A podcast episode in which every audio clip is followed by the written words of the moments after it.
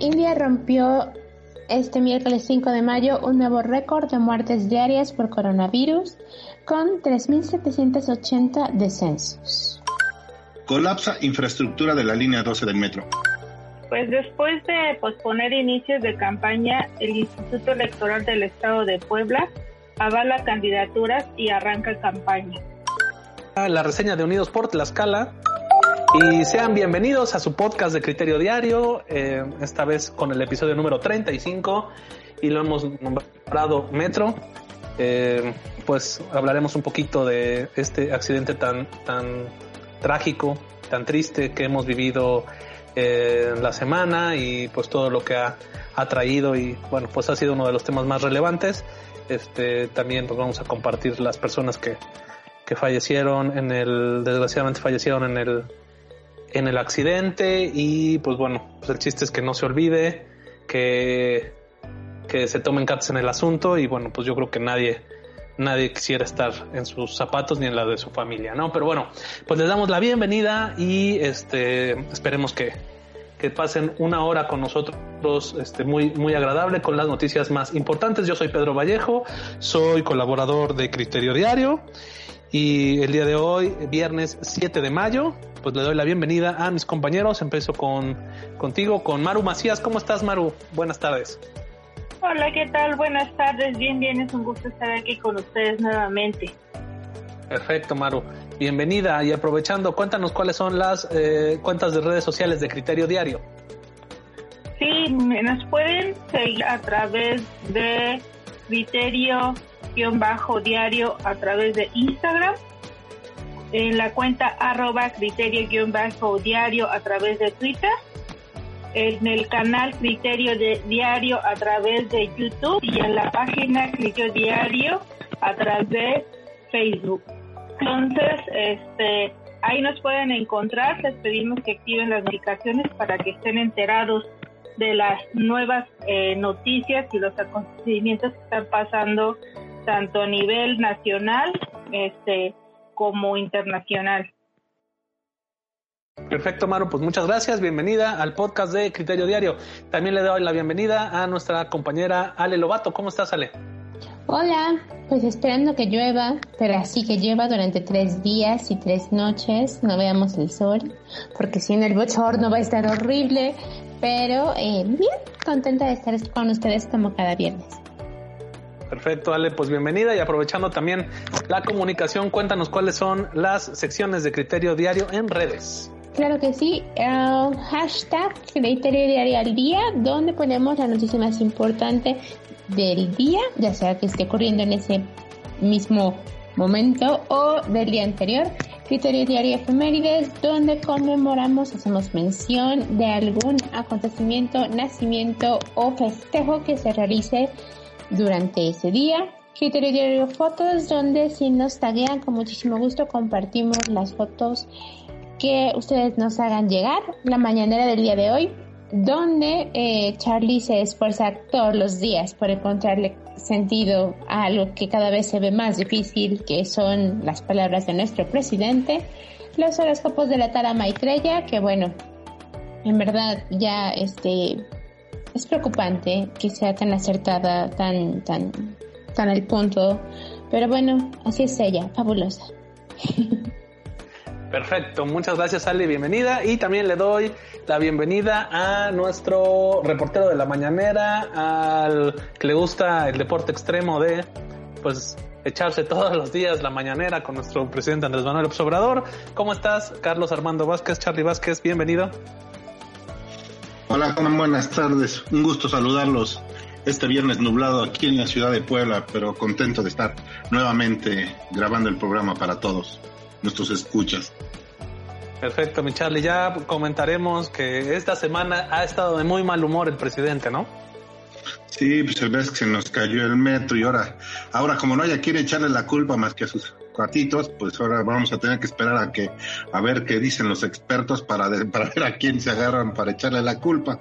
Entonces yo creo que es, no creo, es un tema que se ve que le incomoda muchísimo y pues antes como se le echaba la culpa a Peña, a Calderón, a Fox, a Salinas, no sé, a Porfirio Díaz si tú quieres, pero ahora pues no, no hay, no hay, no hay más que su carnal Marcelo y, pues, todos los que estaban involucrados. Hay el secretario de Finanzas, que era el, el que es ahora presidente de Morena, Mario Delgado.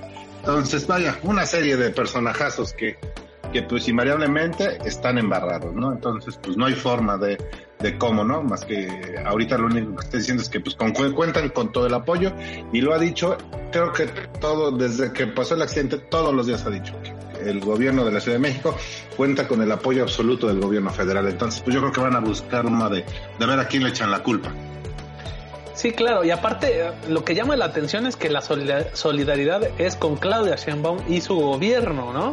O sea, no ha dicho, bueno, no sé, corrígeme tú que las ves todos los días, pero lo que se ha visto yo no las veo, la verdad lo digo, yo leo el, la, lo mejor de la mañanera del día con Carlos Vázquez, todos los días es lo que yo leo para enterarme eh, puntualmente lo que pasa en la mañanera, pero eh, lo que se ha dicho en redes es que pues no se le ve como, como empatía eh, ni solidaridad con las víctimas, ¿no? O sea, como que está más en el tema de ser solidario con el gobierno de Claudia Sheinbaum que con este pues las víctimas en sí, ¿no? Que ya veíamos ahí en redes, ya lo comentaremos en la noticia nacional, pero veíamos en redes que aparte de todo, pues el trauma, el accidente y todo, pues bueno, de los sobrevivientes que están en los hospitales, pues están teniendo problemas porque no hay abasto de insumos para que los atiendan, incluso les están pidiendo a las familias que ellos paguen eso. Entonces, pues luego se pregunta uno al tema del seguro del metro, ¿no? El de viajero y todas esas cosas. Entonces la verdad es que sí es, es complicado y bueno, hay dos formas de hacer, de mi punto de vista, ¿no? De sobrellevar la semana, porque pues obviamente es una tragedia. Este, hay luto nacional, eh, pero pues podría ser como empático o puede ser como él, ¿no? O sea, ahorita está así como, ¿no? Y este, ayer sacó el tema de que eh, el gobierno de Estados Unidos está metiéndose en México porque está financiando a Mexicanos contra la corrupción y a otra cosa más. Entonces, que según hoy le iba a leer la cartilla a Kamala Harris, la vicepresidenta, cosa que creo que no pasó, ¿verdad, Mao? Pero bueno, ahorita lo, ahorita lo, lo comentaremos, este, mi Charlie. Sí, fue uno de los temas de hoy en la mañanera y con gusto lo comentamos. Perfecto, pues vámonos a, a lo que sigue de este podcast. Les damos la bienvenida y sigan con nosotros los próximos 40-45 minutos. Y bueno, pues les quiero compartir eh, la síntesis de los criterios de esta semana. Em, ya saben que es solo con el fin de pues despertarles un poquito de curiosidad sobre estos criterios que están en criteriodiario.com, que nuestros colaboradores pues se esmeran porque salgan todos los días y pues ojalá y esta síntesis haga que despierte un poco de curiosidad y vayan a buscarlos. El día de hoy, Marta Vargas, como ya es costumbre, los días viernes en Dejando el Duelo, nos compartió Mamá, mi primer amor y bueno, pues el lunes próximo es 10 de mayo y no había otro tema mejor para, para que abordara Marta Vargas el tema de eh, pues nuestras madres, ¿no? Que ya sea presentes o no presentes, pues van a estar siempre en nuestras vidas y van a estar eh, pues con su ejemplo y su dedicación. en la mayoría de los casos, pues nos heredarán varias cosas, eh, muchas más de las que seguramente ellas mismas pensaron, ¿no? Entonces, no se pierdan eh, la reflexión de esta semana en Dejando el Duelo con Marta Vargas, Mamá, mi primer amor. Y bueno, pues vamos también eh, el mismo día de hoy viernes en el Holgorio del Ocio. Ingo Kobe nos, Ingo E. Kobe nos comparte Promising Young Woman como en cada entrega, Ingo Ekobe nos hace una recomendación y esta eh, vez nos comenta su parecer a una de las películas que estuvo nominada en varias categorías a los Óscares, incluidas Mejor Actriz y Mejor Película, aunque solamente ganó como mejor guion. Ingo nos comenta cómo la historia se encuentra en el personaje de Cassandra y su misteriosa historia que la lleva de ser una excepcional estudiante de medicina a trabajar en una cafetería. Para conocer más de esta historia, lean el criterio de esta semana de Ingo E. En el Holgorio del Ocio. Y dicho sea de paso, Ingo se eh, propuso, y lo pone ahí en su columna, de ver todas las películas nominadas al Oscar, que bueno, ahora es más sencillo porque fueron menos, pero eh, también tenía otra preferida que fue la de, este, me parece que es la del sonido del metal, es la traducción. Em, la también escribió en una de una columna pasada, que fue donde ganaron los mexicanos el Oscar por la este pues por la por la música, ¿no? Entonces, no se pierda el Colgorio del Ocio con Ingo E. Kobe. Y bueno, pasando al siguiente día, que es jueves, te lo cuento en concreto, Enrique Acuña nos compartió Feliz Día del Albañil. Esta semana Enrique Acuña nos cuenta cómo se vive desde, desde dentro del Día del Albañil, que aunque para muchos de nosotros es un día muy molesto porque se lanza una cantidad ridícula e innecesaria de pirotecnia para los trabajadores de la construcción, es un día para celebrar que tienen trabajo, que tienen una familia fuera de su familia y que a pesar de que en muchos casos su oficio tiene poco o nulo conocimiento académico, todos sabemos que sin ellos nuestras casas, construcciones literalmente no serían lo que son.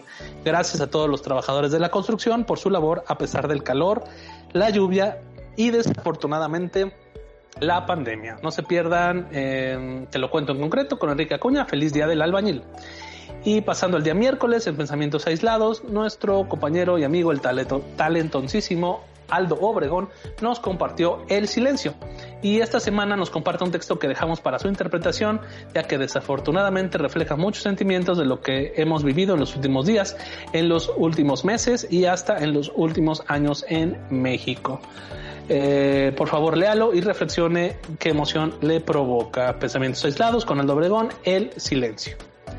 Y bueno, también el mismo miércoles, eh, por única ocasión, eh, publicamos el Se me vino a la mente de Laura Góngora de la semana, el ciclo vegetativo de la vid. Ustedes saben de qué tipo de uva se produce el vino o si todas las variantes de uva se podrían convertir en vino o cuántos se necesitan para que la vid dé un fruto de calidad. Pues en esta semana Laura Góngora nos lleva al fascinante ciclo vegetativo de la vid, brotación, foliación, floración, envero, vendimia y letargo. Entérate en qué consiste cada uno en el Se me vino a la mente de esta semana con nuestra experta en vino, Laura Góngora el ciclo vegetativo de la vid. Y bueno, pues hasta ahí me quedo y los siguientes eh, criterios del martes y del lunes se los comparto como ya es costumbre al final del podcast. Y bueno, pues vámonos directamente con los criterios más leídos, esta vez del 26 al 30 de abril, con Carlos Vázquez. ¿Ya estás listo, mi Charlie? Listo, ya aquí tenemos los criterios, los tres más leídos de la semana. Perfecto. Ya este con el interventor de la Secretaría de Gobernación validados y todo. Vámonos. Ya todo con número registrado y todo ya. Vámonos con el tercer lugar.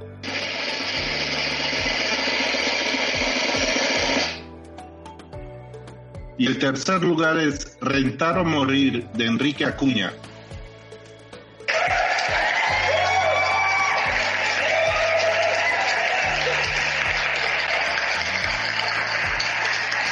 Así es, eh, rentar o morir en su espacio de Enrique Acuña, te lo cuento en concreto. Es la semana pasada Enrique Acuña nos planteó el por qué a pesar de que ha pasado un año que la pandemia inició y algunas de las restricciones se han levantado en nuestro estado y en nuestra ciudad, cada vez hay más locales, departamentos u oficinas en renta y se lo debemos claramente a la famosa de la ley a la famosa ley de la oferta y la demanda para comprender mejor este concepto y lo que está pasando en nuestra ciudad. No se pierdan eh, rentar o morir en Te lo cuento en concreto con Enrique Acuña. Felicidades, mi Quique. Pues vámonos directamente al eh, segundo lugar.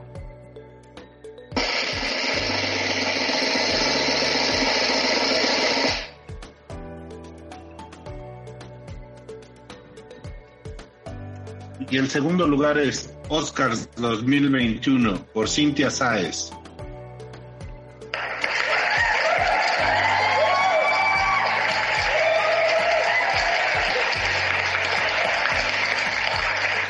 Así es, eh, Cintia Saiz, una vez más en los más leídos de Criterio Diario, esta vez en el segundo lugar en Criterio Pop, eh, con su criterio que se llama Oscars 2021. Y bueno, Cintia nos comparte cómo ella consideraba que la premiación al séptimo arte tenía todas las posibilidades para ser más llamativa y entretenida, tanto para el público como para los actores que iban a ser reconocidos y participarán en el evento, tal vez agregando más números musicales, además de volver a presentar las canciones nominadas eh, en su categoría. Sin embargo, como sabemos, esta fue la premiación con peor audiencia en la historia.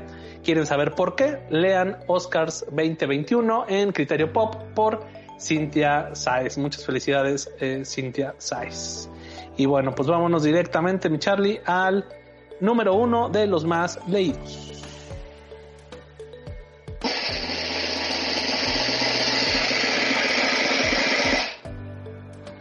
Y el número uno es Ordenar tu basura antes de morir, por Marta Vargas.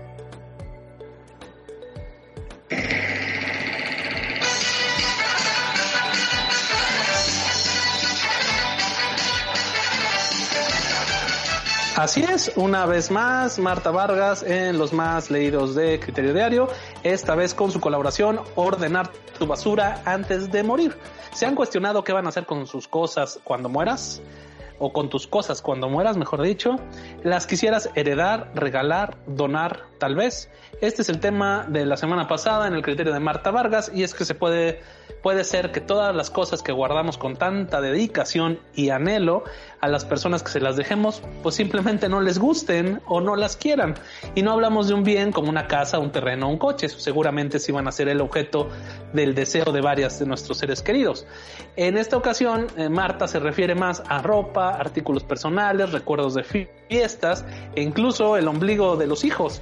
Sin duda un tema difícil pero necesario eh, de ordenar cuando todavía tenemos tiempo en, pues, en esta vida que, tenemos, ¿no?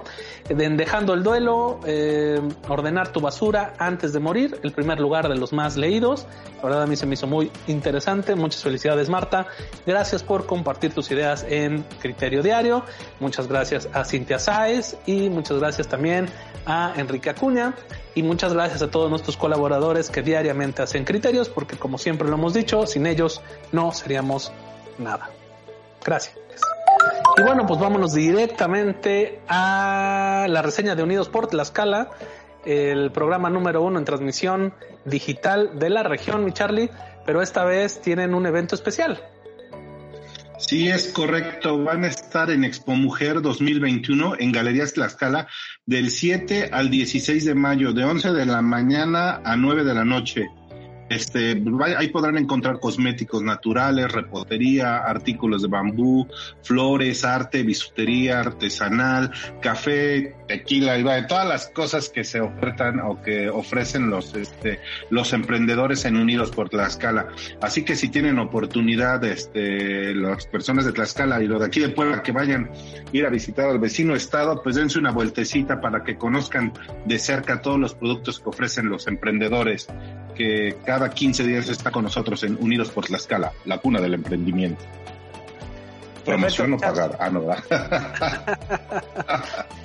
Perfecto, un saludo para Vianey y todo equipo. Sí, así es. Un, un saludo para, para Vianey de Red de Emprendedoras y para el maestro Alejandro Muñoz de Jardín del Arte, que fueron estos dos colectivos a través de Unidos por Tlaxcala que firman el convenio de colaboración con Galerías Tlaxcala para poder hacer este y muchos eventos más. Ya habían estado en galerías, eh, pero bueno, pues ahorita tienen la oportunidad de estar del 7 de mayo al 16 de mayo, de las 11 de la mañana a las 9 de la noche.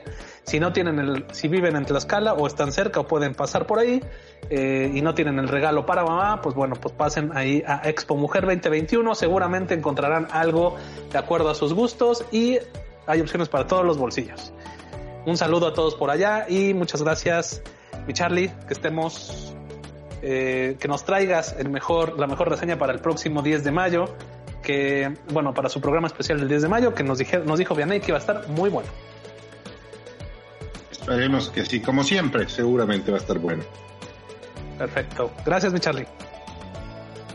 A ti.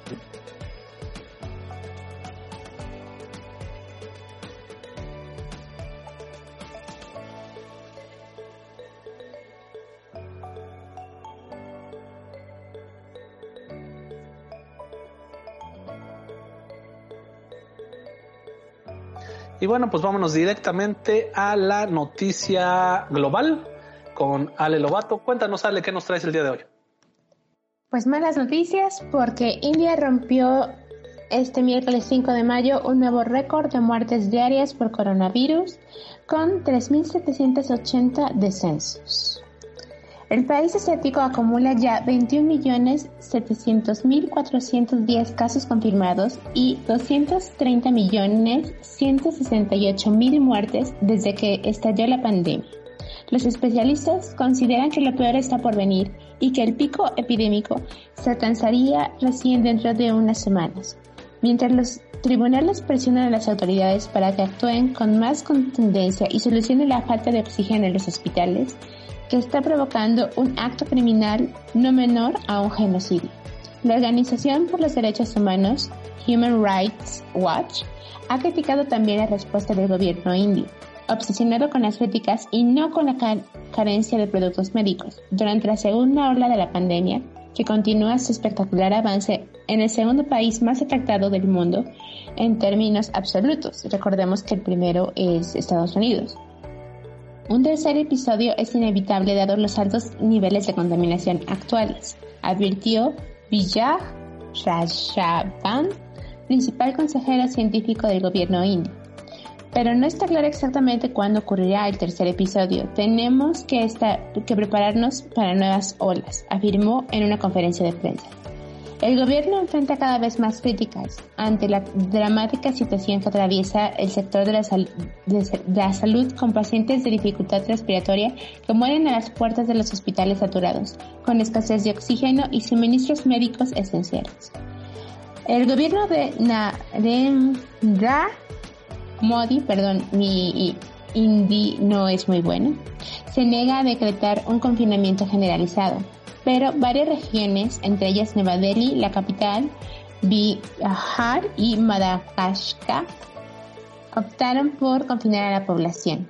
La India ha administrado también en las últimas 24 horas 1.4 millones de dosis contra el coronavirus, un número bajo comparado con los casi 3 millones y medio de vacunas que llegó a administrar hace unas semanas.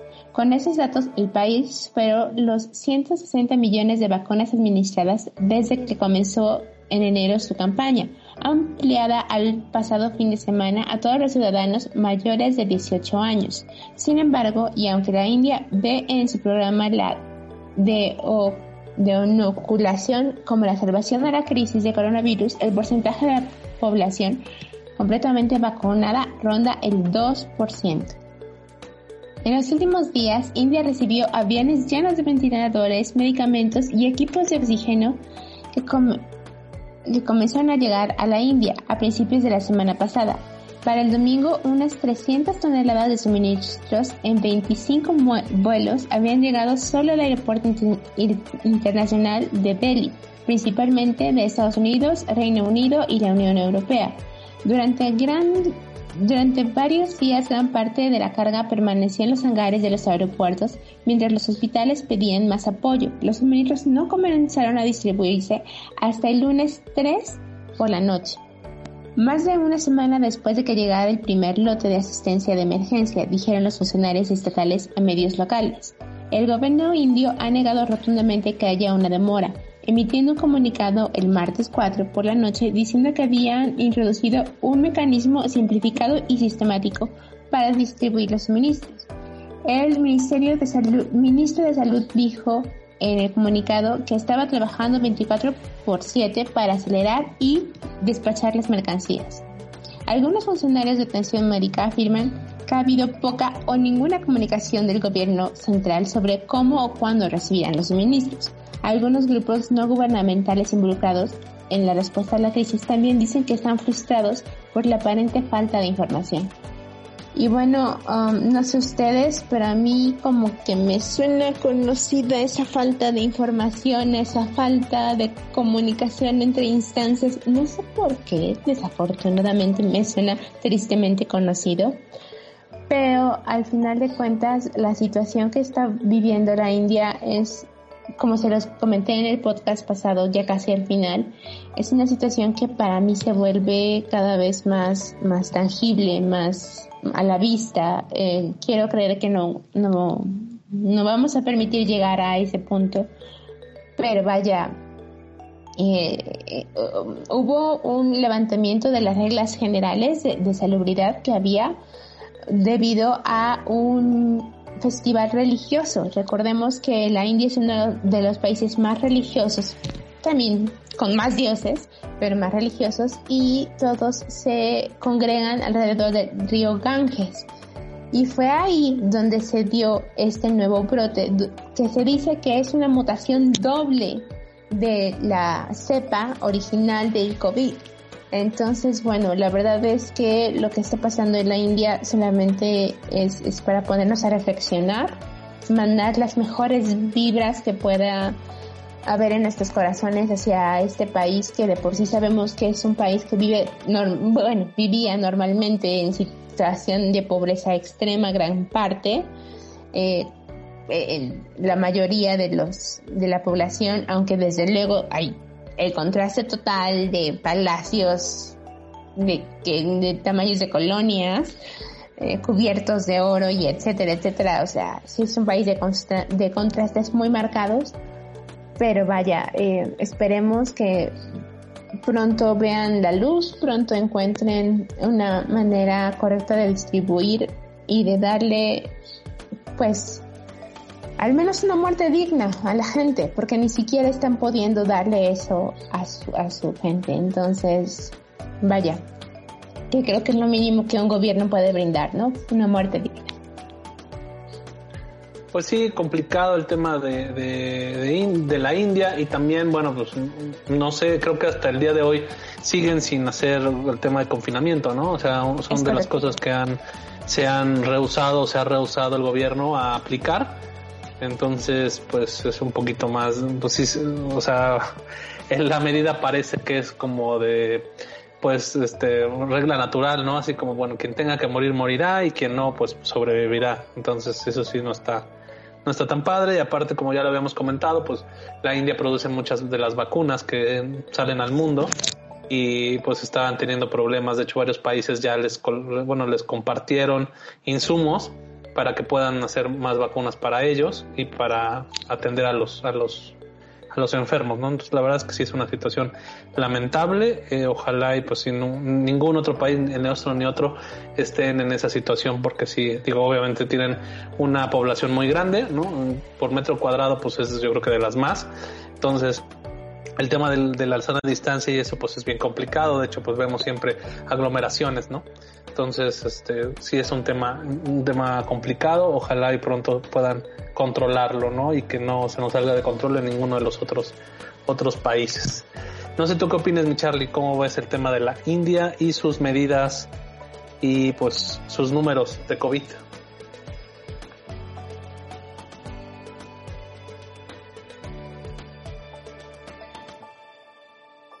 Híjole, la verdad sí está, digo, lo que se ve en las, en las noticias y en las notas que reporta, que se reportan aquí en, en criteriodiario.com, la verdad sí se ve muy, muy complicada la, la situación que están viviendo, ¿no? El hecho de, de estar cremando cuerpos literal en la vía pública y quemarlos con, con madera, ¿no? Que cuerpo normalmente quemándolo con un gas en un crematorio se tarda cinco horas, no me imagino, o sea, quemarlo con leña, el tipo que dure, ¿no? Y pues obviamente el mal manejo de la, de la pandemia y como comentaba Ale, ¿no? Pues, no sé si le suene familiar, pero pues es, es parecido, digo, nunca estuvimos a esos niveles, pero pues no, no aplican las medidas de, de sanitarias, ¿no? De sana distancia, no salir, confinamiento. Entonces, pues mientras sigan con esa, con esa actitud de, pues no, de prohibir, de hacer, más bien de dejar de hacer cosas para que se controle la pandemia, yo creo que esto va a seguir incrementando, incrementando, incrementando.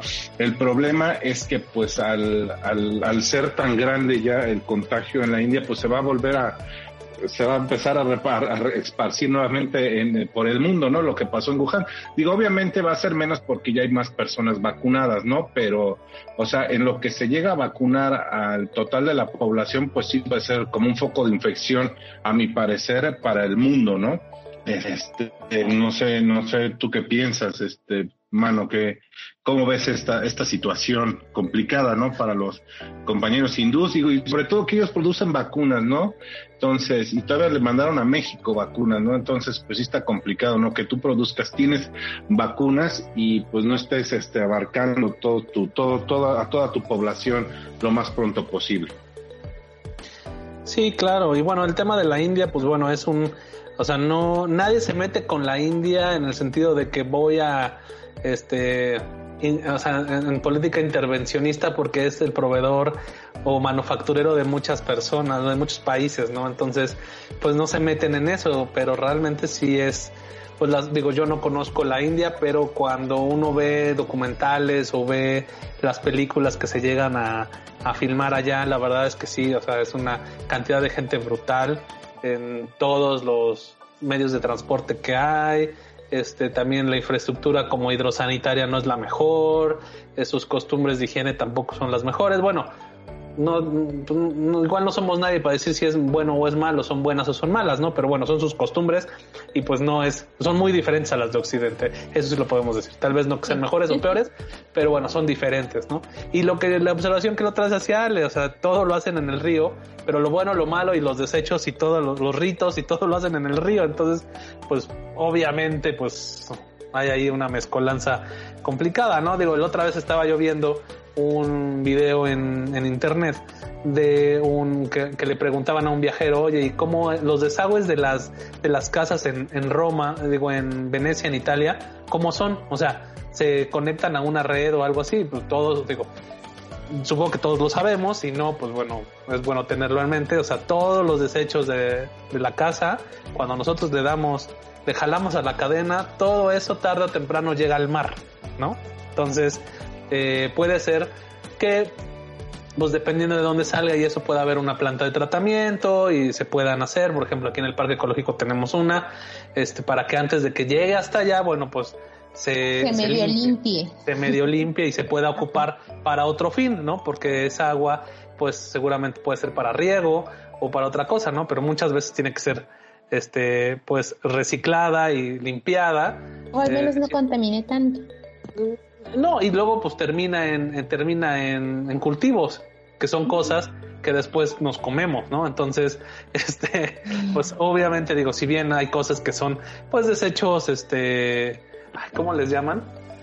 Pues bueno, que se pueden, este, pues reciclables, ¿no? O sea, se pueden reciclar y, por ejemplo, pues las compostas o el tema de las frutas, el tema de los desechos humanos, ¿no? Pues bueno, puede, pueden, este, digo, no es que sea, no es el clásico chiste que puedan ser abono, ¿verdad?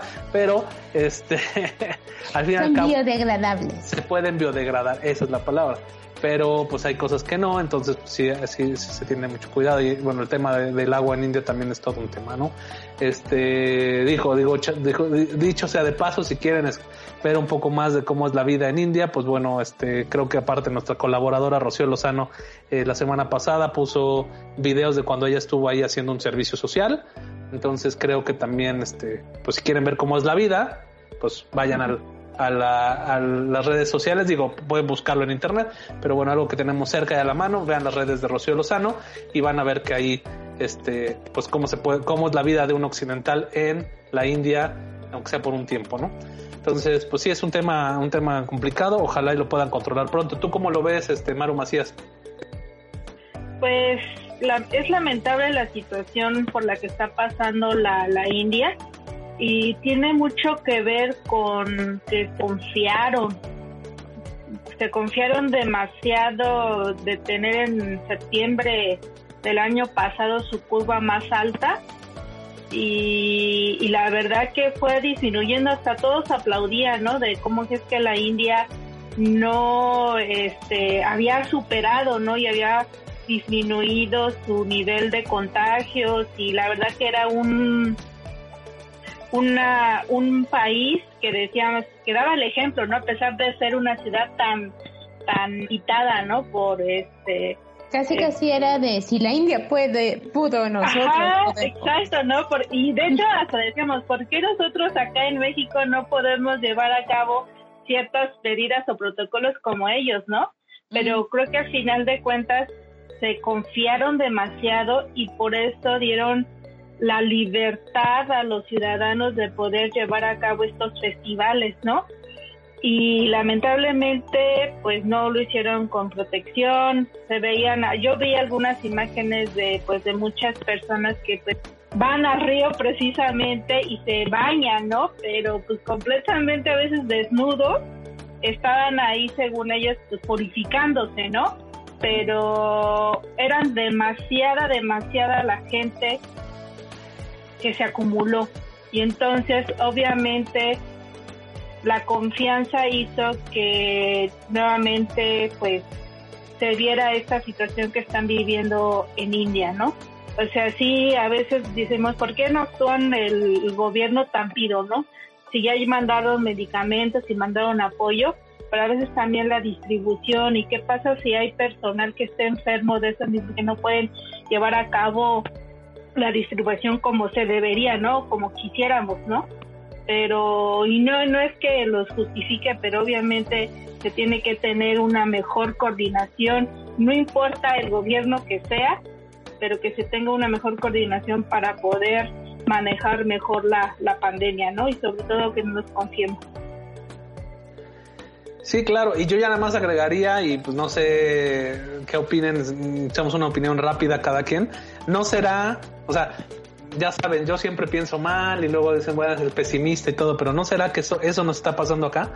Que nos estamos confiando de que la curva está bajando, de que estamos bien, ya estamos abriendo todo y de repente pueda venir algo así? Es probable.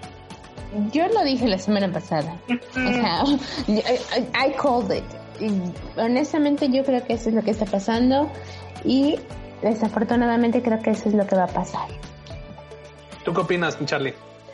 Sí, yo también. De hecho, eh, en, la conferencia mañanera que ahora ya sale los martes de El Pulso de la Salud y los jueves que va Hugo López Gatel para hablar del tema de las vacunas, lo, lo, lo en seguidas ocasiones, ¿no? Que, este, que no se confíen, que no bajen la guardia, que efectivamente sí está bajando el nivel de contagio, las hospitalizaciones, o sea, sí se nota la disminución de, contagios en, en, toda la República, pero igual, o sea, hace mucho énfasis en no descuiden la sana distancia, o sea, sigan cuidándose, si pueden evitar salir de casa, pues no salgan, eviten hacer cosas que no son indispensables. Entonces puede ser que sí se dé un, una, nos, no digo, a lo mejor no llegar al lugar de la India, pero pues sí puede llegar una tercera ola si nos seguimos confiando y relajando las medidas de seguridad. Sí, es que mejor a cuidarnos. Sí, sobre todo que, eh, digo, muchos, muchos doctores y científicos han dicho que lo que puede ser que esté pasando desde el principio del año es, mm, al fin y al cabo, la poca o mucha vacunación que hay ya y los contagios de la gente, o sea, bueno, digamos que la resistencia, los anticuerpos o la inmunidad que eh, desarrollaron las personas que ya se enfermaron, ¿no? Que obviamente no sabemos por cuánto tiempo es exactamente y depende mucho de muchas cosas, pero que si, si ya partimos del supuesto que los que las cifras no son exactas, ¿no? Y que ya había un lo que ya sabíamos que nos había dicho Gatel casi casi por 8, por 20, por no sé cuánto decía, este, pues seguramente hay mucha gente que se enfermó, igual hasta ni sabiéndolo y pues está ayudando a que pues haya menos, ¿no? Digo, esperemos que sea así y como, como bien dicen mis compañeros, pues bueno, no hay que bajar la guardia y pues bueno,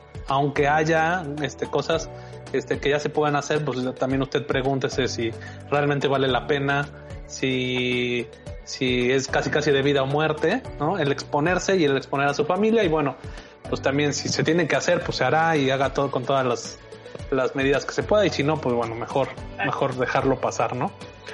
Pues bueno, muy interesante el tema de la India. Muchas gracias, Ale Lobato. Vámonos a la siguiente noticia. Y vámonos directamente a la noticia nacional. Mi Charlie, cuéntanos. Supongo que es la noticia de la, de la semana. Cuéntanos. Es correcto. Colapsa infraestructura de la línea 12 del metro. En la noche del lunes 3 de mayo ocurrió una tragedia en la Ciudad de México, específicamente en la avenida Tláhuac. Uno de los del metro cayó de, un segundo piso al, ver, al vencerse una trave. Fue entre las estaciones Tezonco y Olivos de la línea 12 del metro de la Ciudad de México. Ante esta situación y minutos después del accidente, ambulancias, patrullas, policías, peritos, bomberos y la Guardia Nacional, así como vecinos que se encontraban en el lugar para ayudar a atender a los heridos. Se hicieron dos accesos para que paramédicos con lesionados pudieran pasar, para que pudieran pasar a las ambulancias y dirigirse a los hospitales que ya tenían el código activado para atender emergencias. La jefa de gobierno, Claudia Sheinbaum, la directora del metro, Florencia Serranía y la fiscal Ernestina Godoy llegaron al lugar de los hechos para conocer la situación y dar indicaciones. El mañana de este martes, Sheinbaum dio a conocer las cifras oficiales de las cuales constan de 65 personas lesionadas que se canalizaron a los distintos hospitales de la capital, de los cuales algunos llegaron en ambulancia y otros por cuenta propia, y se contabilizaron 23 personas fallecidas. Uno de ellos pereció en el hospital en el que se encontraba. Dejó claro que ya están brindando apoyo a los lesionados y a los familiares de los deudos, con ayuda de la Fiscalía y de la Comisión Víctimas, además de que pueden marcar a Locatel para recibir más información. Por otra parte, comentó que para los usuarios frecuentes de la línea 12 del metro se podrán a su disposición 490 vehículos entre RTP, trolebuses y autobuses concesionarios, ya que la línea permanecerá cerrada completamente. Las cifras a las 11.30 de la mañana han, han, han cambiado y a 73 heridos y afortunadamente se mantiene la cifra de 23 muertos. Marcelo Ebrard, titular de la Secretaría de Relaciones Exteriores, que era jefe de gobierno de la ciudad ante el momento en que se construyó la línea 12 del metro, señaló este martes que quien actúa con integridad no debe temer. Esta obra, la línea 12, fue entregada al gobierno entrante de la MX el 3 en julio del 2013, después de una revisión de siete meses. El que actúa con integridad no debe temer nada. Al, el que nada debe, nada teme, pero yo estoy sujeto a lo que determinen las autoridades sobre los peritajes, declaró en la conferencia matutina eh, este Marcelo Ebrard, eh, y pues, híjole, ahora sí no, ahora sí no hay a quien echarle la culpa, lo que les comentaba yo hace un momento, ¿no? Ahora sí, pues no es culpa de Fox, no es culpa de Calderón, no es culpa de Salinas, no es culpa del neoliberalismo, pues son los que hicieron sus amigos, ¿no? Su carnal Marcelo. Entonces, pues como lo comentó y lo ha reiterado en todas las mañaneras desde que ocurrió el accidente, que el gobierno de Claudia Sheinbaum cuenta con todo su apoyo y es muy específico hacia Claudia Sheinbaum, ¿no? O sea, el apoyo hacia ella, ¿no? Ya si el compa Marcelo sale embarrado o Mario Delgado o todas las personas que en su momento estuvieron involucrados en la obra, pues ya tendrán que tendrán que rendirle cuentas a la ciudadanía, ¿no? O puede ser lo que dijo Margarita Valdés, la senadora, ¿no? Que alguien maldadosamente fue y movió la columna, la ballena, para que se cayera. Digo, que es algo que cualquier individuo pueda hacer, ¿no? Hasta recargarte, ¿no? Y, o darle una patada. Entonces, pues quién sabe. La verdad, este, está bastante, está bastante, está, está bastante complicado. Este, ahora sí no buscamos culpables, sino estamos esperando que los expertos, tanto de la fiscalía como los expertos extranjeros que contrataron, eh, creo que son noruegos, van a, este, van a esperar el peritaje y dependiendo de ese, pues ya se va a buscar a, a los responsables, no antes, ¿no? No antes. Entonces, pues mientras las familias, he visto en noticieros que pues no han recibido absolutamente ni un centavo, entonces pues digo, si de por sí con el trabajo está complicado, con los sueldos escasos, luego que no te den un apoyo para atender a una persona y como comentaba Ale también, que pues no hay medicamentos, no hay, no hay material médico suficiente en los hospitales, tienes que pedirlos, ya, o sea, es, es absurdo, ¿no? Pero bueno, veremos en qué acaba esta historia y ojalá salga para bien de todas las personas que fueron afectadas. En cuanto a los que fallecieron, pues bueno, ya, ¿no? Ni más sentir pésame y ojalá y, se les resuelva y le resuelva pronto el gobierno y les dé una, una justificación que realmente valga la pena. No sé qué opinen. Sí, claro, es un tema que ya venía de, de tiempo. De hecho, pues yo en mi mente me acuerdo cuando eh, todavía como a mediados del un poquito al principio del, del sexenio Peña Nieto, que, bueno, estaba viendo, viendo las noticias, el noticiero creo que todavía, todavía no estaba Denis Merker, este, estaba todavía López Dóriga, pero bueno, pasaban las escenas de, de, cómo llamaron a, a, la, a rendir cuentas a, Marcelo Ebrar, a, Mario Delgado por todos esos temas que ya tenían, tenían bronca. O sea, la línea 12 siempre ha sido un tema. De hecho, este, pues ahorita han salido muchos temas más, ¿no? Que ya nos habíamos como que tal vez olvidado. eh, se lo dieron a tres empresas, este, cambiaron este, las ruedas de los trenes varias veces, iban a ser neumáticas o iban a ser de, ferrocarril, este, primero iba a ser subterráneo, luego dijeron que no, que iba a ser este, eh, pues, en un piso superior, no sé cómo se llama eso, no soy experto en construcción, pero bueno, así como se ve. Elevado. Exacto, un tramo elevado.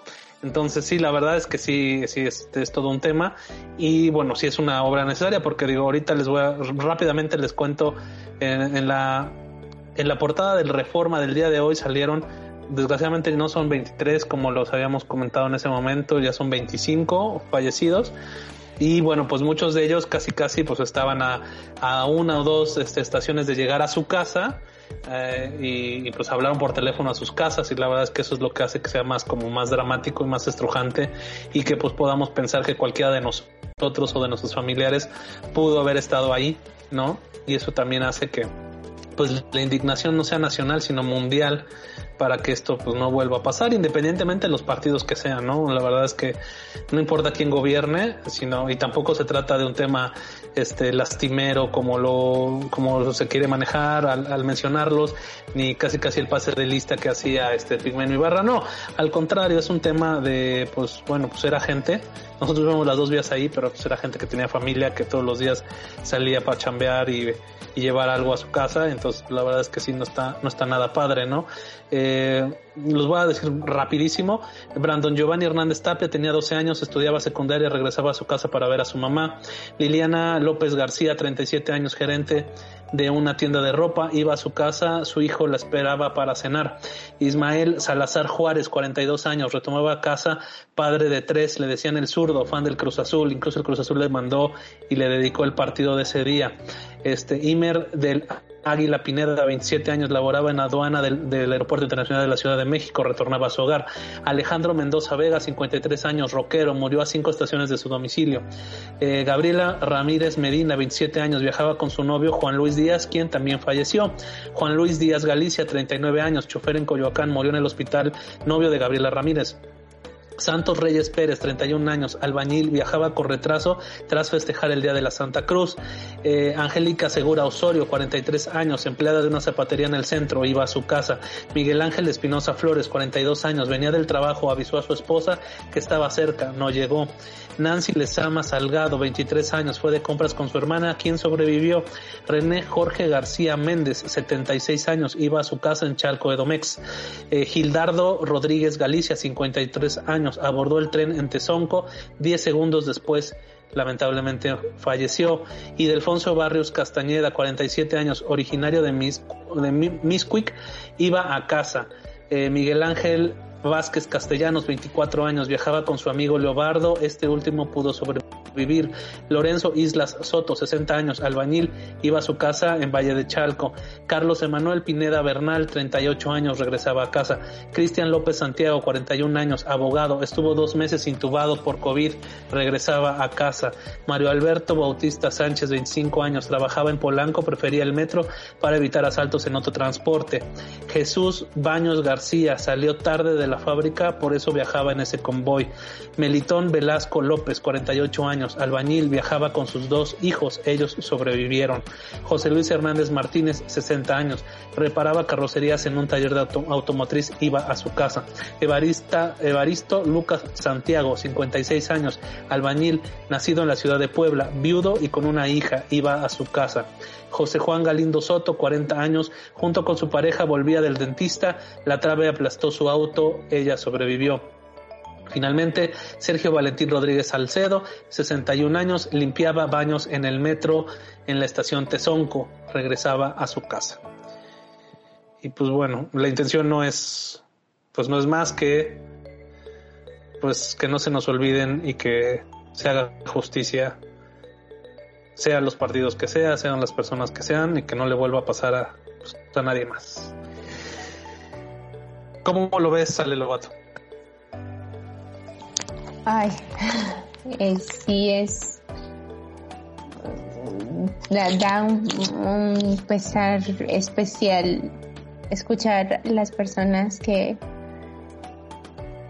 que por ejemplo sobrevivieron. A mí me, me preocupan mucho ellas. Eh, como creo que les, les he mencionado antes, eh, yo soy psicóloga y hay un efecto que pasa en ese tipo de ocasiones, que es el efecto del sobreviviente, que es cuando tú estás en el mismo accidente o en la misma situación que una persona que fallece, te quedas pensando por qué yo sobreviví, por qué esa persona se fue, qué pude haber hecho, qué pudo haber cambiado. Los niños que estuvieron ahí, que, que ahora ya no tienen papá, la, la chava que se fue de compras con su hermana, ¿durante cuántos años van a estar con este sentimiento, no? Con esta pesadumbre. Y ver que ahorita, digo, ha sido un, un chiste, sí, porque tal vez sería tal cual un chiste, pero supongo que lo han visto en, redes, que dicen que Peña Nieto hubiera estado ahí, en la estación equivocada, pero hubiera estado en el metro. Y eso es cierto. Eh, creo que cualquier presidente anterior ha ido a, las zonas más afectadas a, hacer acto de presencia, a brindar sus respetos en la zona para dar el reconocimiento a las víctimas, a los afectados, ya sean los que perecieron y los los que están hospitalizados, pero ha puesto su cara ahí en, el lugar de los hechos. ¿Dónde demonios estaba el presidente? Qué bueno que la jefa de gobierno fue, sí, a ella le corresponde, es correcto, pero a final de cuentas, nuestro líder guiño guiño, entre comillas muy grandes, nuestro líder moral es Andrés Manuel López Obrador. ¿Dónde estaba? ¿Por qué no se salió de su palacio a ir a ver a la gente, a ir a mover tantito, a hacerle al güey, iba a hacer acto de presencia. O sea, en verdad, ¿qué tan ocupado estaba? Esa es lo que, la única pregunta que me queda. Ojalá que eh, el peritaje que hagan los personas noruegas especializadas que, que vienen a esto, que también, por cierto, consideran un gasto totalmente innecesario tomando en cuenta que en México contamos con grandes, grandes agencias de peritaje, con una cantidad de, de, asociaciones dadas por los por los um, las derrumbes que ha habido a, por los temblores que todos sabemos que han ocurrido en México que podrían brindar su conocimiento y no lo hacen, ¿por qué recurrir a ellos? ¿Y Charlie?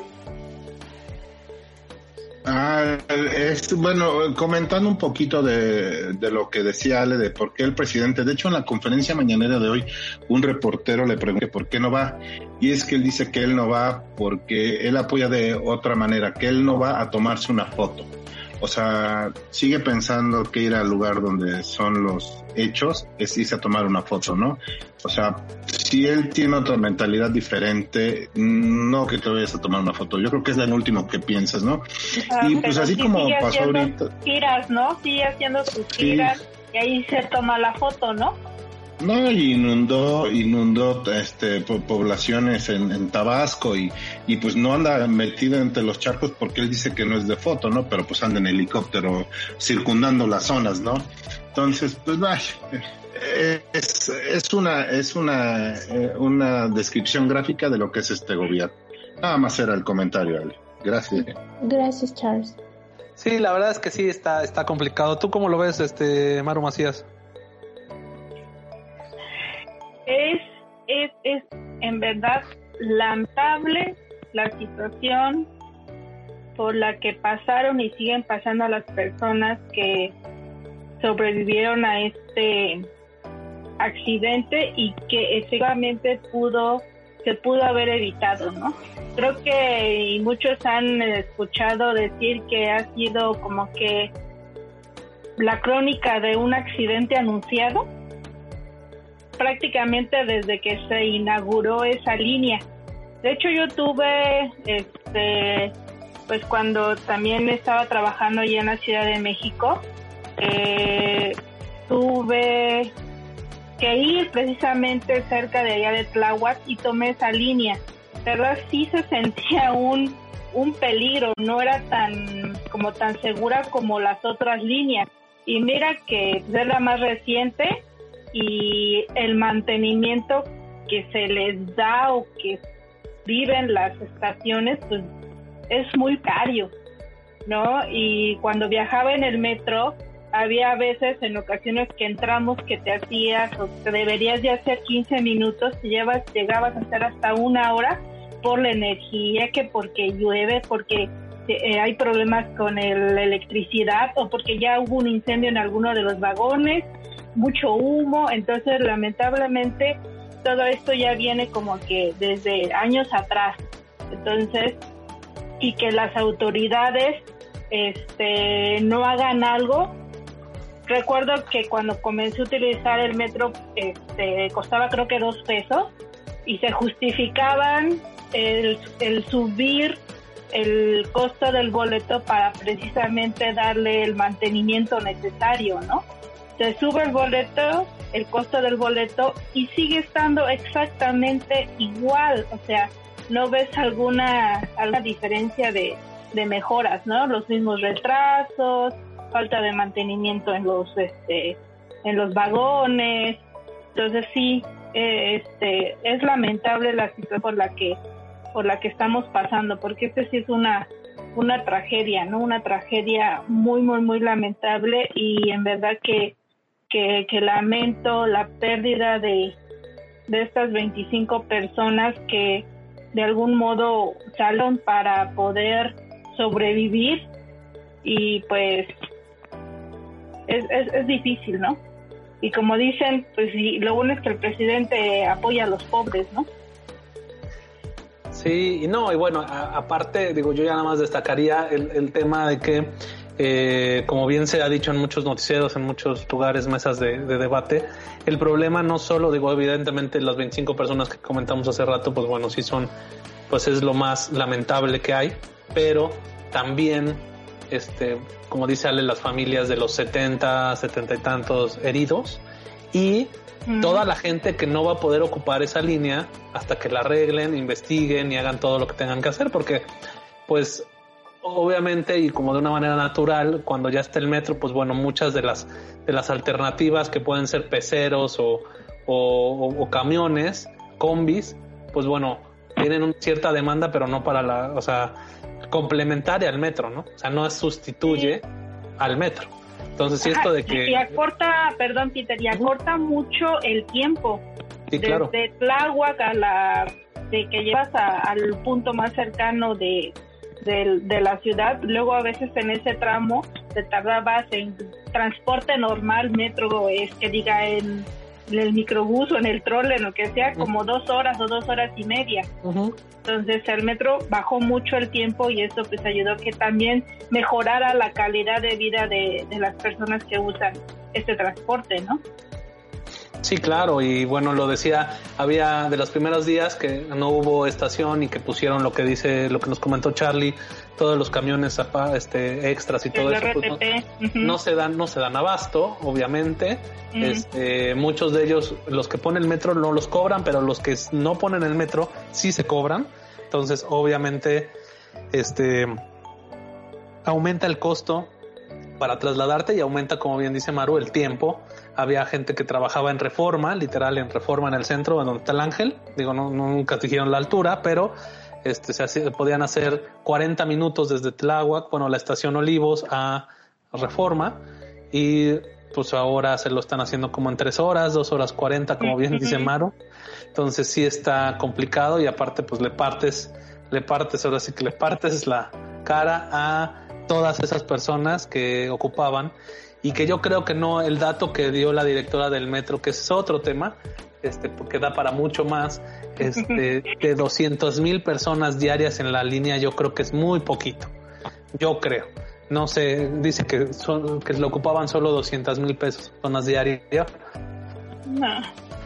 Yo, o sea, se ven las imágenes que es un mundo de gente mucho más que esas 200 mil, ¿no? Y para ubicarnos, digo, para todos los poblanos, cuando uno va llegando a la Ciudad de México, pasa la primera caseta, digo, la segunda caseta, perdón, este, ya uno ve de un lado izquierdo, pues asocia mucho Chalco, ¿no? Pero este tema de Tláhuac está todavía como en paralelo, más para allá de Chalco, ¿no? Más, más al fondo. Entonces, este, pues es aún un poco más lejos. O sea, no está más pegado a Puebla, sino está más pegado al Estado de México, pero realmente es una zona, pues muy lejos. O sea, está más lejos que Iztapalapa, que yo ya pensaba que Iztapalapa estaba lejos del centro de México. Pues, imagínate, está más cerca de. Por agua está más lejos. Está más lejos y estás muy cerca de Chalco, ¿no? Digo, hay una carretera todavía que, que conecta Chalco con Tláhuac, pero este, pues sí estaba viendo hace rato en el Google Maps el liste de, de, Tláhuac, está casi casi donde termina Tláhuac. Entonces sí está, está complicado. Digo, aunque las distancias son menores, pues obviamente la población es más, el tráfico es más, entonces está, está, está bastante complicado. Pues bueno, pues muy interesante el tema. Ojalá y haya justicia para las víctimas, justicia para eh, los heridos y este pues que no vuelva a pasar, ¿no? Incluso hay uno de los directores del metro anterior que dicen que hay otra línea que tiene riesgo de colapso, ya lo dijo en medios, ojalá y también tomen, tomen esas, esas cosas en cuenta, ¿no? Pues bueno, pues vámonos a la, a la última noticia del podcast. Cuéntanos, Varo Macías, ¿qué nos traes en la noticia local? Sí, pues después de posponer inicios de campaña, el Instituto Electoral del Estado de Puebla avala candidaturas y arranca campaña. Se ha dado a conocer que todos los actos de campaña en el estado de Puebla que estaban programados para el pasado martes 4 de mayo fueron suspendidos debido a que el Instituto Electoral del Estado no cumplió en el plazo que marca la ley para dar la aprobación de, de registro de las candidaturas a diputados locales y presidentes municipales. Sin embargo, el Instituto Electoral del Estado retomó durante la madrugada del lunes la sesión especial que dejó en receso y aprobó las solicitudes de registro de las candidaturas de los 217 ayuntamientos y las 26 diputaciones locales por mayoría relativa, por lo que se pudieron empezar las campañas para competir por las presidencias municipales y el Congreso local. Cabe recordar que los candidatos locales han puesto de elección popular contarán con 30 días de campaña, la cual debe adaptarse a las exigencias de salubridad sin eventos o mítines masivos presenciales y hacer uso al máximo de las redes sociales.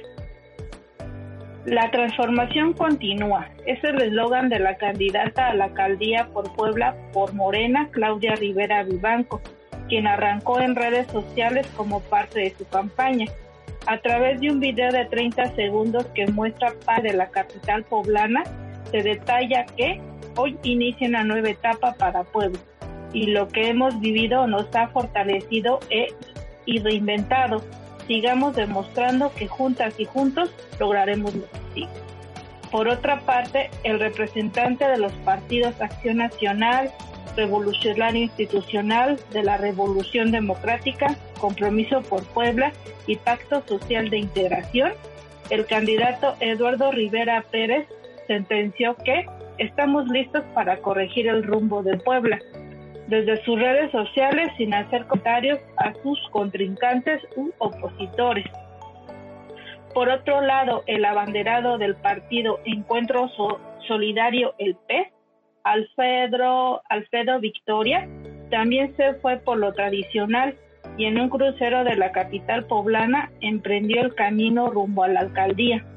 Ahí aprobó por el dirigente estatal del partido Francisco Ramos Montaño y el diputado federal Fernando Mancilla Prieto repartiendo volantes para dar a conocer su propuesta política. Por otro lado, desde San Andrés a Sumiatla, el candidato a la presidencia municipal Puebla del Partido Verde Ecologista, Roberto Ruiz Esparza, mejor conocido como el CAPI, arrancó su campaña entre consignas y banderas de color verde, mencionó, mientras unos se pelean y viven peleados y se pelean con todos, nosotros vamos a hacer la mejor alianza con los ciudadanos. Vamos a hacer el mejor equipo con los ciudadanos y vamos a ganar por pueblo. Vamos a volver campeona a la ciudad de Puebla. Y pues con esto, pues damos inicio a las campañas por el municipio, ¿no? Y pues vamos a empezar a escuchar todas las, las propuestas de todos los aspirantes a presidentes municipales y no solo de Puebla, ¿no? También en ocasiones nos llegan de los vecinos, de los municipios eh, vecinos y también de otros estados, ¿no? Que ya han estado ahí también con la campaña en su debido tiempo para otros para otros municipios y otros estados, ¿no? De la República Mexicana. A ver, vamos a ver qué nos qué nos espera en esta en este mes de campañas electorales. Así es, Maru. Pues sí, ya empezaron las campañas locales, ¿no? Eso es importante eh, decirlo, ¿no? La, en la semana me, me, preguntaba mi papá, oye, pero es que porque unos ya empezaron y otros no, ¿y cómo está? Bueno, pues básicamente es, empezaron y tuvieron prácticamente, van a tener dos meses de campaña los eh, aspirantes a un puesto de elección popular federal, es decir, los diputados federales. Eh, por eso son las elecciones más grandes de la historia, como lo anuncia el INE. Son todas las diputaciones federales, gobernadores donde aplique. Obviamente aquí no, no, no se hará elección a gobernador. Eh, y pues bueno, el día de pues sí, básicamente el martes sí empezaron las campañas, este, un poco tarde, pero empezaron.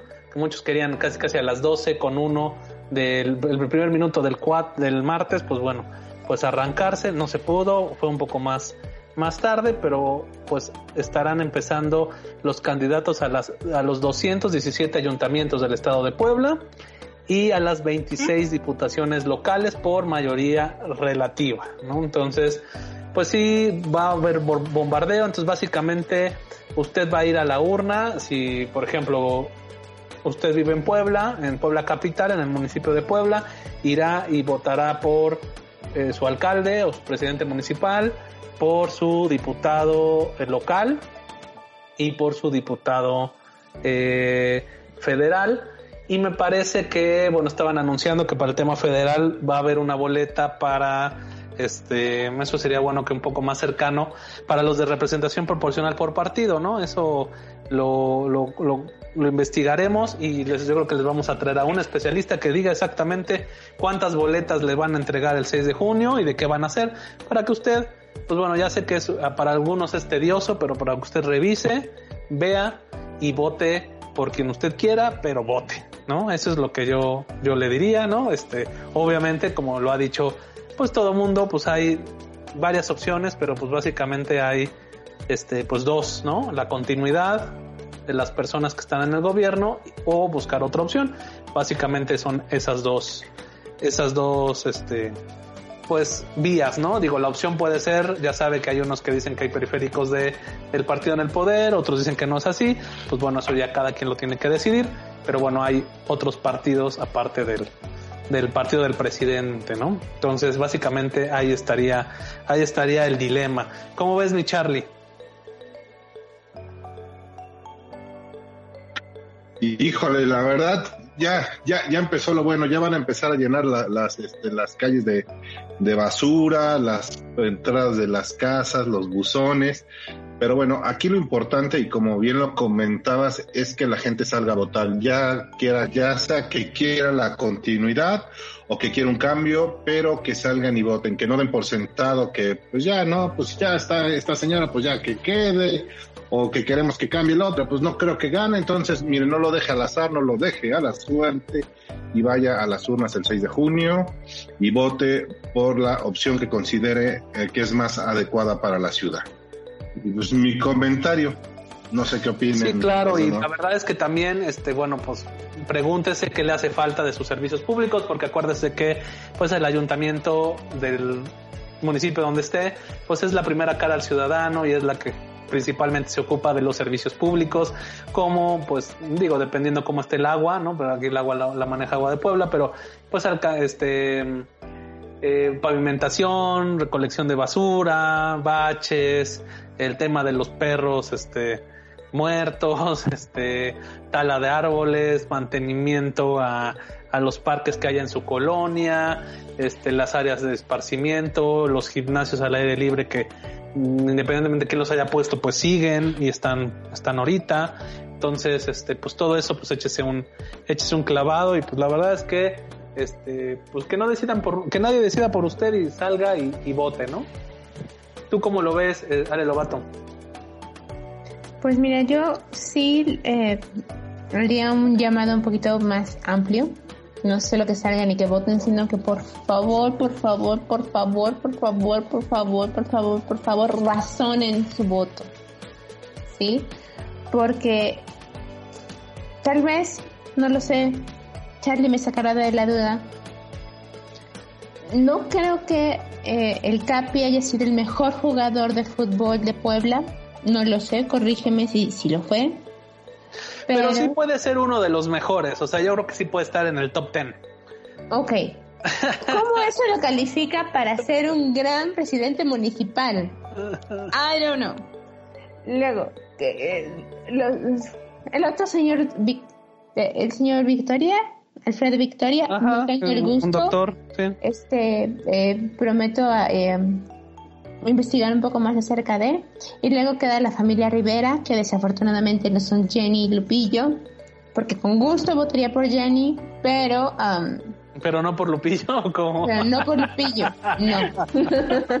Se tatuó los ojos de Belinda. Eso me hace creer que no tiene un muy buen sentido común. Pero, um, al final de cuentas, eh, yo, yo sí creo, honestamente, eh, desde luego cada quien tiene su opinión, eh, que está entre la señora Claudia Rivera o el candidato Eduardo Rivera. No hay de otra, ojalá que no haya de otra, porque desafortunadamente son los perfiles que ya saben a lo que van, que ya sabemos a lo que le tiramos con ellos, que ya sabemos que podemos, ya tenemos así de los hemos visto actuar a cada uno en su momento. A los dos en solamente una condición igual, que es que tuvieron a su, al gobernador eh, de sus momentos en contra, ya sea Eduardo Rivera con Rafael Moreno Valle, que todos sabíamos que estaban peleados, aunque eran del mismo partido y fueron abanderados por que sea, pero lo mismo estamos viendo con la señora Clau la señorita, o sea, con la persona Claudia Rivera, con el gobernador, eh, perdón, ojo, es Miguel Barbosa. Eh, entonces, este, eh, por favor, si van a, votar, traten de hacerlo de esas dos, de alguno de esos dos. Es lo único que pido. A veces es mucho pedir, pero dejemos de darle dinero a partidos ridículos que no tienen fundamento, que ya son un chorro, que no sirven para nada más que para gastar nuestros impuestos, ya vámonos por la segura, ya, por Dios. Ya, suficientes partidos. Ah, yo creo que más de un politólogo se está jalando los pelos por tu punto de vista, pero muy respetable. Eh, estamos en un sistema de partidos y pues desgraciadamente pues puede ser que uno pequeño puede ser otra opción, ¿no? Digo, no, no estoy diciendo que lo sea, pero por eso están ahí, ¿no? Entonces, bueno, yo le sigo diciendo, vote, mejor vote, porque justamente seguramente Alex iba a ir y ya le dijo entre cuáles está, entonces tal vez muchos están así, entonces pues alguien va, va, a decidir, la mayoría va a decidir por usted, entonces mejor vaya, razone su voto, en eso estoy de acuerdo, vaya y este pues no deje de hacerlo. ¿Tú cómo lo ves, Maru Macías? pues es necesario que todos salgamos a votar eso es una realidad y obviamente debemos de conocer las propuestas de los candidatos. Eh, sabemos que hay la historia a veces también nos dice que hay candidatos que pues, también además nos prometen, nos prometen no cumplen nada, pero también conocemos la historia de quienes sí han cumplido, ¿no? Con lo que han este, prometido, entonces pues nada más es ganar. Eh, tener bien claro las propuestas y pues dar nuestro nuestro voto, ¿no? Que es lo más lo más importante que tenemos que realizar como ciudadanos. Efectivamente, pues sí. Pues sigamos adelante y bueno, ojalá y también, este, digo, lo que también pedimos los ciudadanos es coordinación, independientemente de los partidos, o sea, una vez que ya pase el, pase la elección, o sea, debe de haber coordinación con el gobernador que va a tener tres años más, que es este, bueno, que va a cumplir su sexenio, que es eh, Luis Miguel Barbosa. O sea, necesitamos y queremos y pedimos, yo creo, todos los ciudadanos, que independientemente del partido al que pertenezcan los presidentes municipales, pues haya coordinación con el gobierno estatal para pues, el bien de todos los, los ciudadanos, ¿no? Entonces, bueno, pues bueno, se va a poner interesante. Vamos, vamos a darle seguimiento. Ya en un mes sabemos quién va a ser los presidentes municipales de todos los municipios del estado de Puebla. Y bueno, estamos llegando al final del podcast de Criterio Diario. No sin antes recomendarles la síntesis de los criterios del martes y del lunes. Em, y bueno, pues siguiendo con el tema de elecciones, en Parlamento Abierto, Yosimar Alejo sigue con su recuento para votar mejor, revisemos propuestas, es importante decir lo que es de legislativo, eh, esta es la parte 5, el PT, Partido del Trabajo, ¿no? este partido que estuvo a punto de perder su registro en la elección anterior, pero bueno, con un recuento pues pudo este, estar eh, de vuelta en las boletas y sobre todo un dato que da eh, Yosimar Alejo, que es uno de los partidos pues más viejos en su registro, eh, dentro de nuestro sistema electoral de partidos. Entonces siempre ha estado ahí, ¿no? Este, muy, muy como minoría y lo que, lo que querramos, pero pues ahí está. Entonces sí vale la pena pues leer qué propone, ¿no? Obviamente va en conjunto con Morena en muchos estados, en muchas coaliciones, pero en otras va pues solo, ¿no? Entonces también es importante revisar el criterio de esta semana para votar mejor. Revisemos propuestas. Es la número 5, Partido del Trabajo, en su Parlamento Abierto de Yosimar Alejo.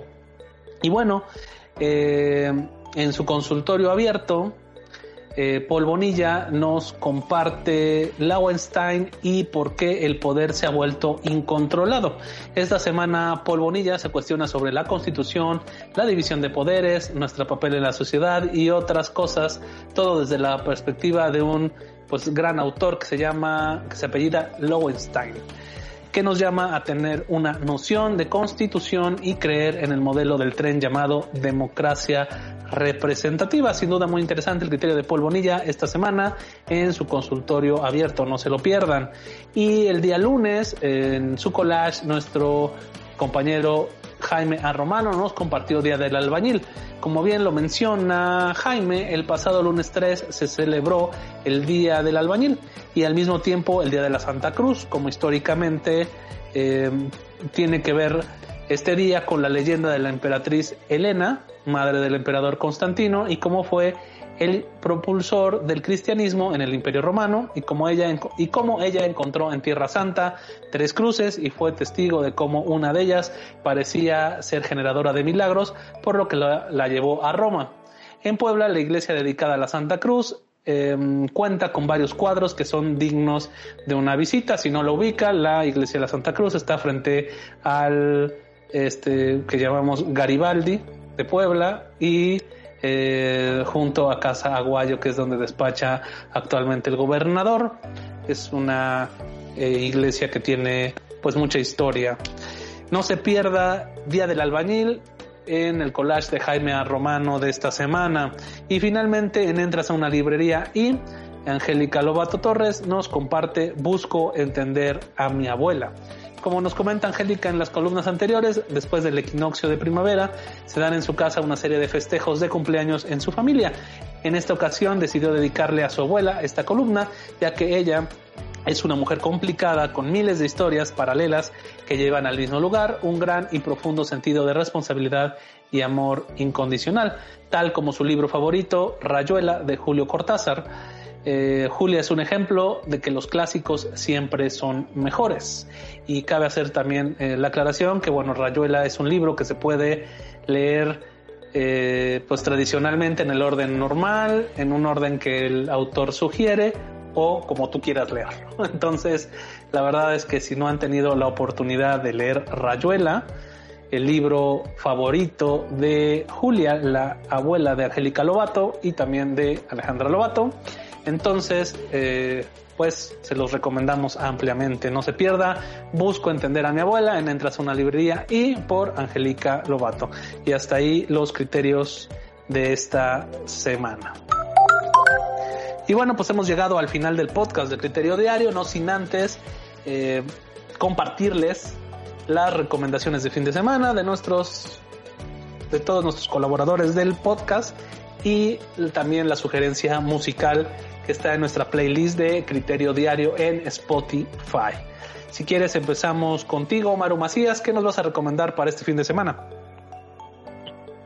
Sí, claro, pues mi recomendación eh, es un anime, se llama Levanta el viento. Es donde un animador, Hayao Miyazaki, narra una historia de varias décadas inspirada en la vida de Hiro Orishoki, diseñador de Cero, el avión de caza de la Segunda Guerra Mundial. Eh, la pueden encontrar por Netflix con una duración de dos horas con seis minutos aproximadamente. Una historia bastante interesante y recomendada para verla en familia, ¿no? Entonces para todos los niveles. Entonces no hay no hay censura en esta en esta en esta en esta película. Y eh, mi canción es eh, un print de Muse. Me gusta mucho el grupo, eh, es un, grupo orgánico, siempre con temas bastante polémicos y pues em, pues que trata también mucho de expresar los sentimientos de al no no dejarse controlar por el gobierno y muchos de estos temas y la verdad es que está bastante interesante sus álbumes entonces por eso la, la mi recomendación para el playlist de diario. Perfecto Maru perfecto con las con tus recomendaciones. Y bueno pues vámonos directamente. Bueno también antes de pasar con Ale Lobato les quiero recordar que estas recomendaciones las pondremos cada uno en nuestras redes personales cuando compartamos el podcast de Criterio Diario por si se nos va ahí la, la pronunciación de algo o de dónde de dónde sale o a dónde lo pueden encontrar pues ahí se los ponemos para que no haya ningún inconveniente. Em, si quieres vamos contigo Ale Lobato qué nos vas a recomendar pues para este fin de semana, tomando en cuenta los próximos festejos, eh, les sugiero que vean Brave o Valiente en Disney Plus, la historia de Mérida, una de las princesas con el cabello más rebelde de Disney, eh, que es una historia de una, podríamos decir chava, aunque es creo que de las mayorcitas, tiene los 18 años de las princesas de Disney, donde sus padres hacen una justa para que las diferentes casas de Escocia puedan presentar a sus hijos para ser los futuros esposos de Mérida y em, ella pelea, bueno, ella dice que no, ella no se quiere casar, que por qué, que, que, que hells. Y bueno, se desarrolla una historia paralela donde la madre le dice que tiene que cumplir con lo que se espera de ella. Y cuando yo vi esa película la primera vez, me recordó tanto a mi tipo de relación con mi mamá. Una relación amor o amor, no odio, pero amor choque muy continuo porque éramos muy diferentes y este y bueno el cabello también incontrolable incontrolablemente chino también me recuerda mucho. Veo, veo mucho de mí en Mérida. Y esa es mi recomendación, Disney Plus, Valiente o Brave. Si la pueden ver en inglés, por favor inténtenlo, porque es un acento escocés maravilloso, escocés irlandés, no me acuerdo muy bien, um, pero es maravilloso la pronunciación, es muy difícil de, de, entender, pero que lo que se hiciera, que hiciera Disney el esfuerzo por llevar artistas que prestaran su voz de, de estos países eh, para que la pronunciación fuera perfecta siempre es un, un, detalle que se valora mucho y se agradece y bueno la canción es Atlas versión cantada por Beyoncé del soundtrack de la película Cadillac Records. Esta es una canción muy bonita y de hecho si quieren también ver la, interpretación de Beyoncé fuera de la de esta película pueden verla en el baile que se hacía de inauguración para el segundo mandato de Barack Obama cuando está bailando con Michelle Obama, eh, Beyoncé la está interpretando y casi se pone a llorar. Es maravilloso, yo amo ver ese video. Ese lo pueden encontrar en YouTube, se lo recomiendo ampliamente. Perfecto, Ale, pues muchas gracias. Y este vamos directamente con las recomendaciones de Carlos Vázquez. Claro que sí. Con mucho gusto. Eh, para este fin de semana yo les recomiendo una película. Está en Netflix, es película mexicana. Eh, se llama Dime cuando tú. La verdad es una película entretenida, bastante digerible y pues dura hora 40 minutos. Y dentro de esa, de esa película, pues, la verdad tiene muy buen soundtrack y escogí la canción de Tu cárcel de los Bookies. La verdad, muy, muy buena. Bueno, a mí me gusta mucho esa canción y pues después de ver la película, pues la elegí para que estuviera dentro del playlist de, de Criterio Diario. Perfecto, mi Charlie, pues muchas gracias. Y bueno, pues yo finalmente les quiero recomendar de el tema musical. Les quiero recomendar una canción que es una nueva versión de una canción cuando pues yo era muy joven, tal vez era chavillo este, los que seamos como contemporáneos de edad, pues seguramente se van a acordar.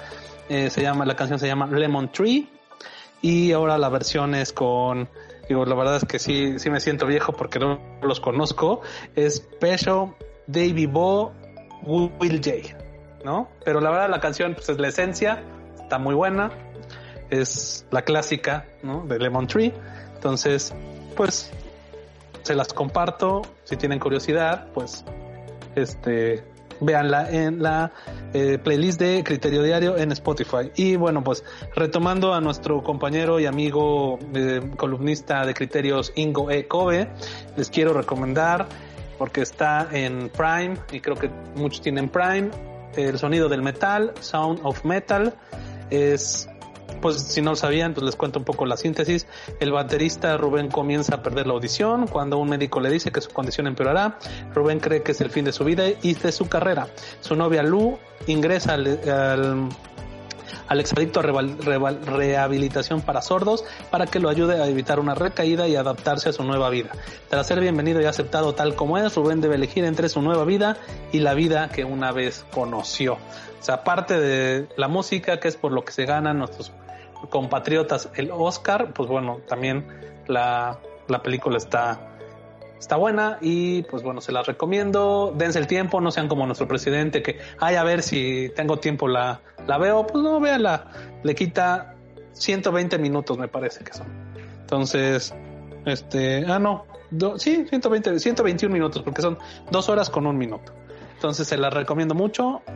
Eh, pues también eh, un eh, tiempo de sano esparcimiento, ¿no? Y, ver por qué, por qué estaba nominada para el tema de la cinta sonora, ¿no? Bueno, pues hemos llegado al final del podcast, eh, no sin antes pues agradecerles que estén con nosotros y bueno pues los vemos el próximo viernes para este, pues, comentarles lo, lo, mejor y lo más reciente de todas las noticias que estén en criteriodiario.com. Muchas gracias, Maru Macías. Gracias, que tengan un bonito fin de semana y recuerden seguir cuidándose. Usen su cubreboca y su gel antibacterial si llegan a salir. Perfecto, muchas gracias Maru, muchas gracias Ale Lobato. Gracias a ustedes, que tengan un bonito fin de semana, tomen buenas decisiones y usen el sentido común, que recuerden, no es tan común. Efectivamente. Y muchas gracias, este Carlos Vázquez, Charlie Vázquez.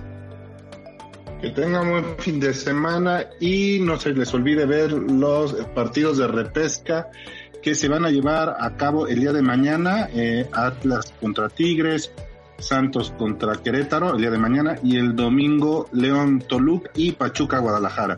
Eh, los de mañana son a las 7 y a las 9, y igual los del domingo, 7 y 9 de la noche.